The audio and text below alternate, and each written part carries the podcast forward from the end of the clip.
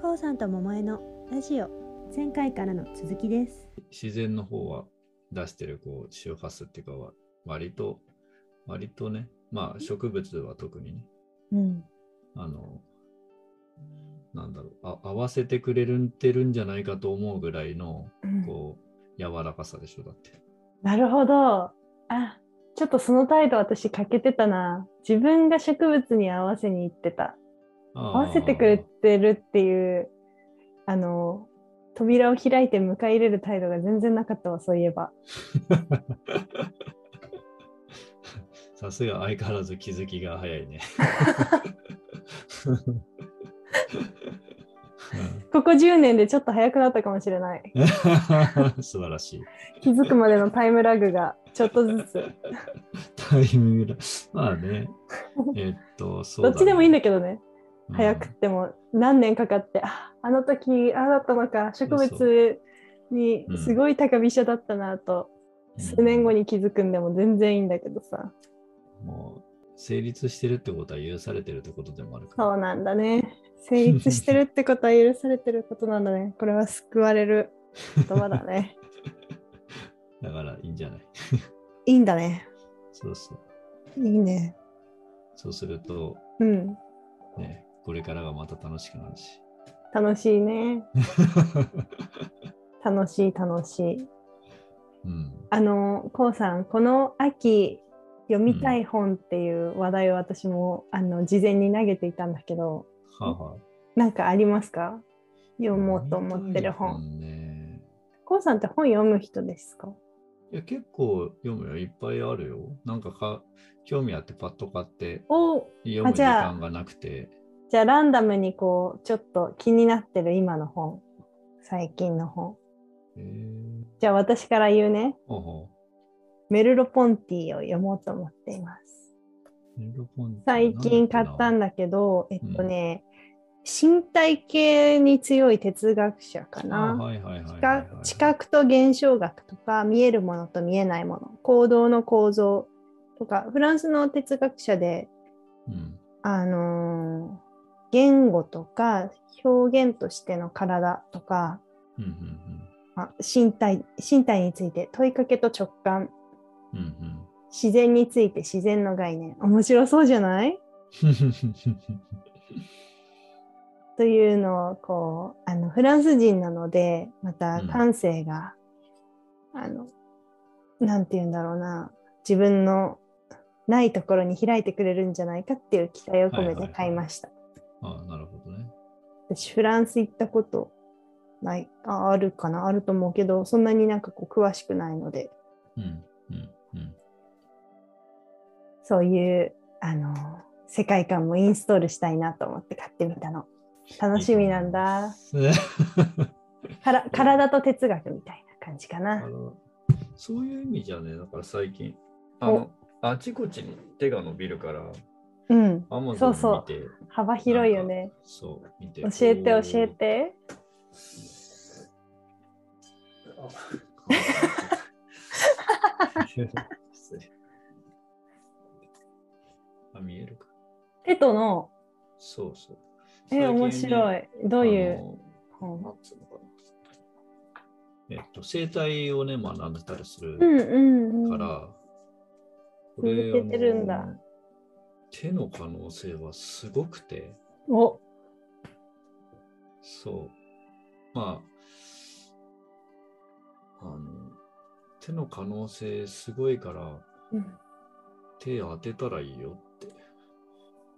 のが、あの、まあ、簡単な話なんだけど。 当てるあ。いやいや、この本はまた違うんだけど、それを言ってもね、あそうかって、まあ、ももちゃんはさ、私のとの信頼関係があるから、あ信ー頼してくれてるからさ、すぐそうやだねってくれるけど、うんそう,、んじゃない人って、あの、なんかこなぜですかってう、ね。そうそうそうそうそうそう、そういうところにこう、なんか間をつなぐ何かがね、うんうんうこうん必要だよなと思ってて、いつも。直感をその言葉にしても人には伝わらない場合も多いと。っていうこともあるので、あーあの、そうまあ、手はか。、そうそうそう。手は外部の脳であるっていうのがね、最初の章で、うーん。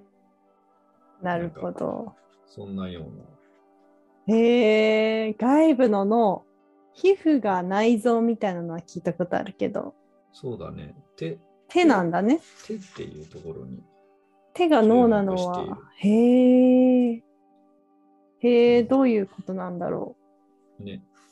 手が脳。なるほど。そうだね。手は。でも、手ってすごいこう、ホムンクルスの小人って知ってるはいはいはいはい。あれですごくさ、あの、えっと、脳の認知、認知の大きいところが大きくそうそうそうそう。こうかたどられてるかわいじゃあ手いがね、でかいから、手ね。が手と口が大きいよね認知領域が、ね。認知領域なんだよねそうそうそうそうあれ大好きうん。でなんか今今読んでる本がね「内臓と心」っていう三木三木成夫先生の本なんだけどうん。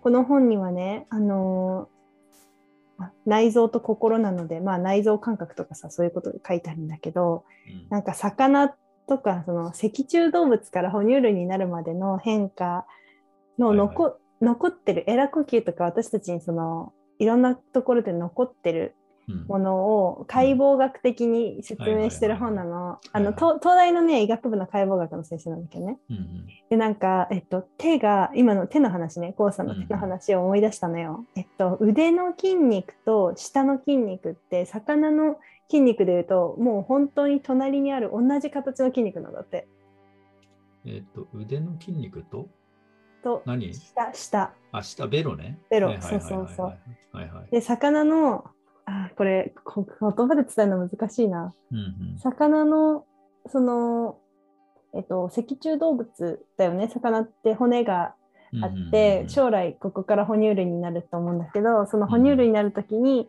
魚のある一部の奥にある来一番番。はいはいはいはい奥奥の1番目の筋肉が人間の下の筋肉になって、奥の2番目の同じ形の筋肉が人間の腕の筋肉になるっていう、だから手と下って同じ構造だったんだみたいってなると、インドでカレーを手で食べると美味しいみたいなのはな。確かに。あり得る話よね。すごいね。そうだね。うん、そうだ手でもね。味わえる。うんうんうん。なんか古代ローマぐらいまでは手で食べてたとうーん。言うよね。うんうんうんまあ、そっちの方が美味しいって知ってたかもしれないね。そうなんだね。うんそうかも ね。なるほど。え、コウさんのその本読んだら教えて、また。ああ、中身ね。手と脳ね、面白そまあ、自分的には、ああここまでめんどくさく言わないといけないんだなっていつも思うんだけどう。 どういうこ人にはと手伝わらないのかと思って。ああ、さっきだのっ、てそうそう。ねさ、っきのコウさんの、あの、当ててごらんって言って直感的にそうだったとしても、そのつなぐ言葉をそうそうそうそうが必要っていうのを聞いて、すごい、あ ー私も大人になろうって思った。でもこうやり取りしていればその言語化が進むわけだよね。そうだね、うんそうだね。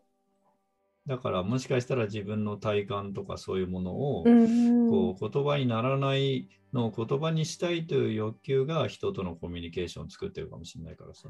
そうだね。